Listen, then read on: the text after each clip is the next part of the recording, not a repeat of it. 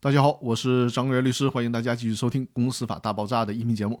这一期和大家讲的话题是：隐名股东能提起强制清算申请吗？实际上，围绕着公司法啊，一发生隐名股东的情况，就通常会比较复杂了。隐名股东能否申请公司强制清算呢？这是司法实践当中一个很重要的问题。如果隐名股东拿出了股权代持类的合同以及相关可以证明其是隐名股东的证据，那么接下来就要看。被申请人以及公司的其他股东有没有异议了？如果被申请人以及公司的其他股东没有异议的情况下，应当可以认定其股东身份。但是如果隐名股东不能提供公司股东名册记载他为股东等证明材料的，在这种情况下，人民法院是否会受理其强制清算申请呢？最高法院认为，隐名出资人提出的股权确认之诉请。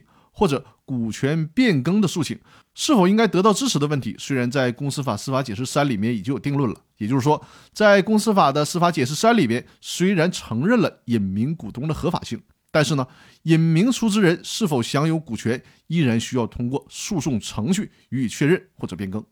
进一步的说，就是应当在提出强制清算申请之前，明确其股东身份，甚至变成显名股东的身份，否则的话。被申请人对其股权提出异议，就应当适用清算纪要第十三条的规定，人民法院应当告知其另行诉讼，或者通过其他途径确认其股东身份以后，再行申请强制清算。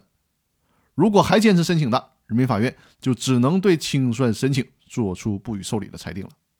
以上就是关于隐名股东能否提出强制清算申请，最高法院给出的意见。那本期的音频就到这里了。欢迎大家周日晚上的八点来我的直播间。如果有问题，事先在“公司法大爆炸”的微信公众号里面留言进行提问，也欢迎直接在我的直播间里面和我互动。另外呢，在线下如果有任何公司股权方面的问题，或者是常年法律顾问的法律服务需求，都可以和我取得联系。我和我的团队会给大家提供这方面专业的法律服务。那好，各位，我们周日直播的时候再见。祝大家周末愉快，感谢大家的收听。